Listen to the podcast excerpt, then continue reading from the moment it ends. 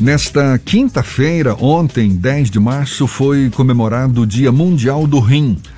E a doença renal crônica é uma das 20 causas mais prevalentes de morte. A estimativa é de que acomete pelo menos 10% da população mundial. No Brasil, mais de 20 milhões de pessoas são portadoras de dessa doença. Muitos casos só são descobertos de forma tardia, o que pode causar lesões irreversíveis e uma progressão mais acelerada da doença. É sobre o assunto que a gente conversa agora com a médica nefrologista Daniela Moura Landim, nossa convidada. Seja bem-vinda, um prazer tê-la aqui conosco. Muito obrigado por aceitar nosso convite. Bom dia, doutora Daniela. Bom dia, Jefferson. Bom dia, Fernando. Bom dia a todos os ouvintes. É um Do... prazer estar aqui.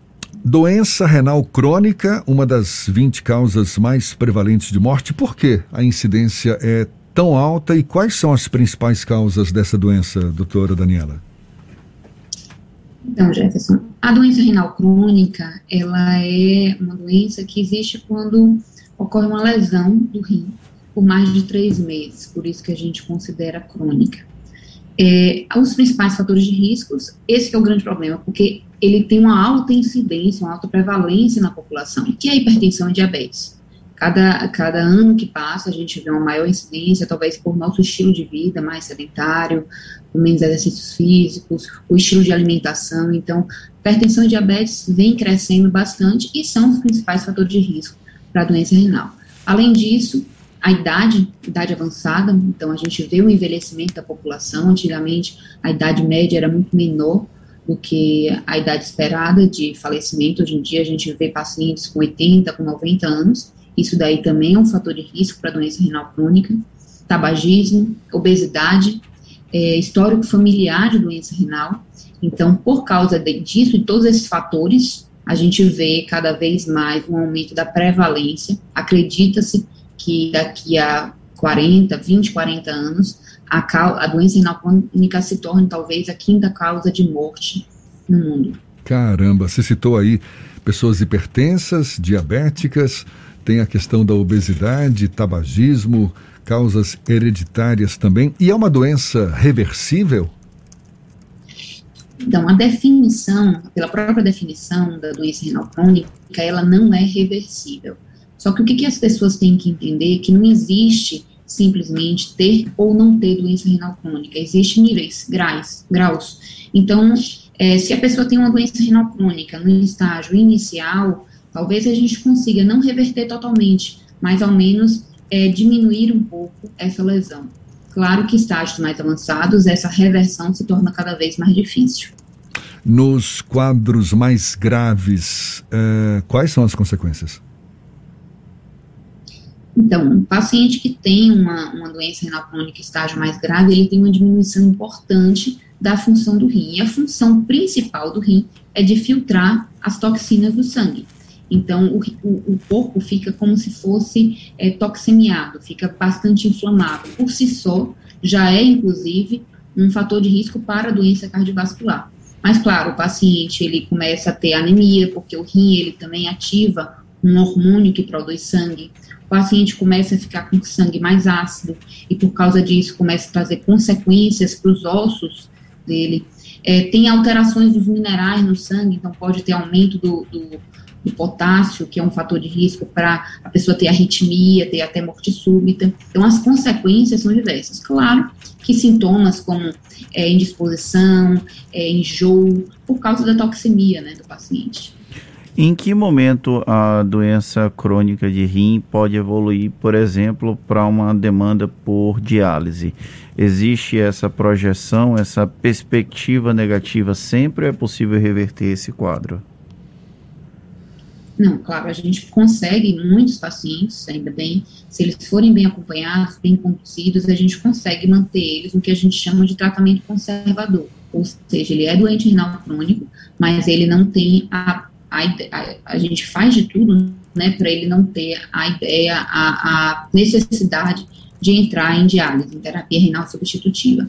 Normalmente, esse paciente ele precisa entrar em diálise é, quando ele está com um nível de função menor do que 15, do que 10% do rim.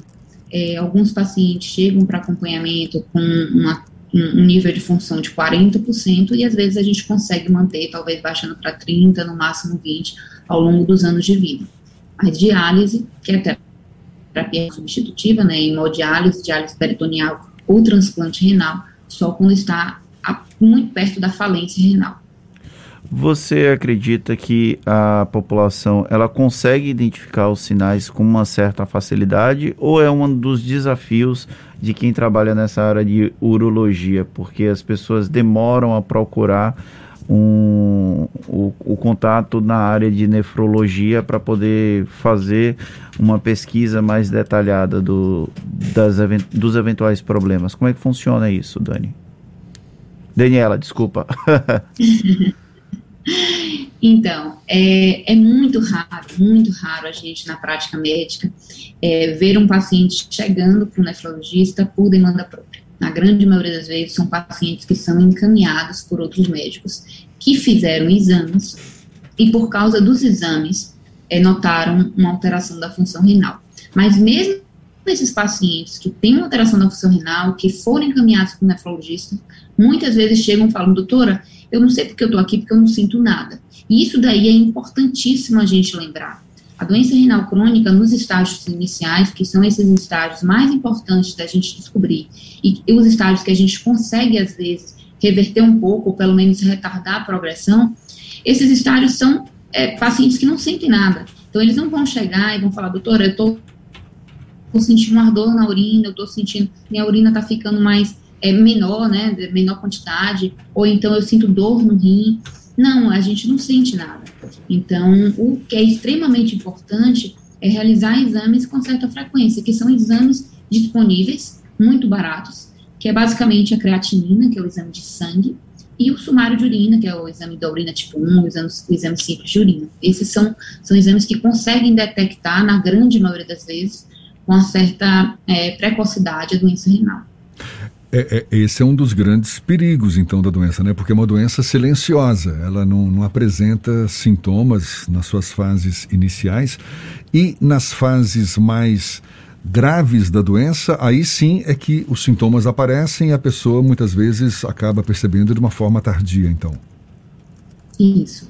Muitas pessoas já chegam com sintomas em fases que talvez precisem de diálise ou que estão que a gente chama pré-diálise, muito perto da diálise, da, da terapia renal substitutiva. Que é aí quando começam a, uma pessoa que tem hipertensão começa a descontrolar muito a pressão, ou então começa a ficar inchado, é, mal-estar, e aí procuram um médico, fazem exame e descobrem que realmente estão já no estágio mais avançado. Você... Mas é muito raro é, ter sintomas antes disso. Você enumerou aí uma série de causas, a gente já falou sobre isso. Existe uma faixa etária, Daniela, que seja mais prevalente essa doença? Também é, entre os sexos existe? É mais incidente nas mulheres ou mais nos homens? Como é que você avalia isso? Então, é, existe até por causa da, dos fatores de risco, né? Se a gente pensar que principais causas são hipertensão e diabetes, se eu falo as principais, não são as únicas, mas as principais são elas, então, de hipertensão e diabetes, a gente pensa que dá mais em pessoas um pouco mais velhas. É, obesidade também, é, então, por causa disso, claro que com o avançar da idade é mais comum. A própria idade avançada é um fator de risco para doença renal. É, em mulheres é um pouco mais comum a doença renal, porque existem alguns fatores de risco que são mais comuns em mulheres, até a infecção urinária recorrente é também um fator de risco para a doença renal crônica e é mais comum em mulheres. Sim. Mas lembrando que são essas as principais causas. Não quer dizer que pacientes jovens não podem ter doença renal.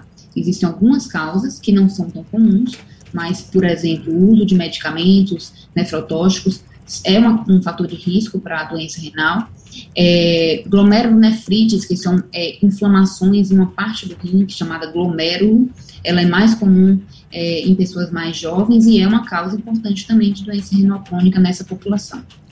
Está aí então uma série de alertas para que a gente não deixe passar batida essa data, o dia 10, dia 10 agora de março, dia mundial do rim. E a importância da prevenção, claro. Acho que com o simples exame do sumário de urina, não é? Tem ali a dosagem da creatinina, falei certo? Que é o que indica Isso, um possível problema com os nossos rins. Então, tá dado o recado e a gente agradece muito a doutora Daniela Moura Landim, médica nefrologista, nos dando esses esclarecimentos, essa atenção dada aos nossos ouvintes. Muito obrigado mais uma vez, um bom dia e até uma próxima, doutora Daniela. Obrigada a vocês. Até a próxima. Ficou com alguma dúvida? Quer escutar de novo esse nosso papo? Assistir também mais uma vez? Então, logo mais nos nossos canais, na íntegra, tanto no YouTube quanto no Spotify, iTunes, Deezer e Instagram, tá certo? Agora, 8h40 na tarde, fim.